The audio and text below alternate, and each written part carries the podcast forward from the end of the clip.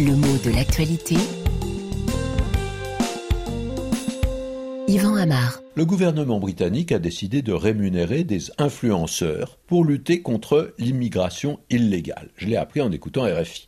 Alors c'est une information qui nous montre bien que ce terme d'influenceur et ce qu'il représente sont entrés dans nos habitudes, même si le mot est récent puisqu'on sait qu'il est entré dans les dictionnaires courants en 2017. Alors est-ce qu'on peut dire que être influenceur c'est un nouveau métier? Bah, c'est sur le point de basculer. La preuve, le gouvernement britannique va rémunérer des influenceurs.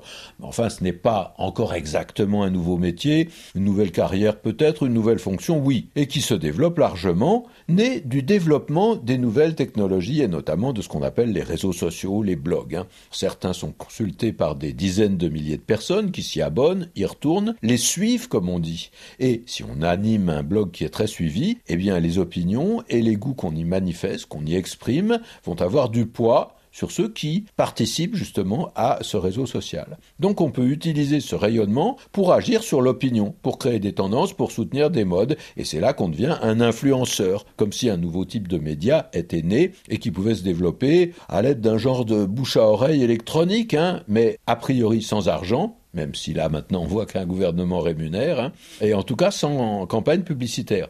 Ceux qu'on appelle influenceurs ou influenceuses exercent souvent leur influence dans une direction particulière, commerciale. Hein.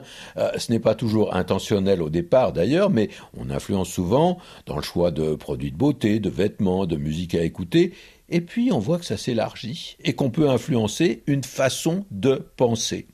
Bien sûr, au fur et à mesure que se développe l'importance de ces influenceurs, on met au point des stratégies, des techniques, et on comprend que certains d'entre eux ou d'entre elles vendent leur notoriété à des marques, à des entreprises. Mais au départ, ça s'est fait presque sans qu'on y prenne garde. Alors, il y a une différence entre l'action des influenceurs et celle, par exemple, de la publicité, parce que on sait que la publicité est payée par l'annonceur, celui qui veut se faire connaître. Alors que, au départ en tout cas, si l'on suit quelqu'un, un influenceur, si l'on est l'un de ses suiveurs, de ses followers, puisque c'est souvent le terme anglais qu'on entend, eh bien on a l'illusion qu'un vrai contact s'est établi et qu'on a écouté quelque chose qui ressemble un petit peu à un conseil d'amis. Et c'est ça qui est tout à fait important dans l'influence que ces réseaux sociaux peuvent avoir sur ceux qui vont les consulter.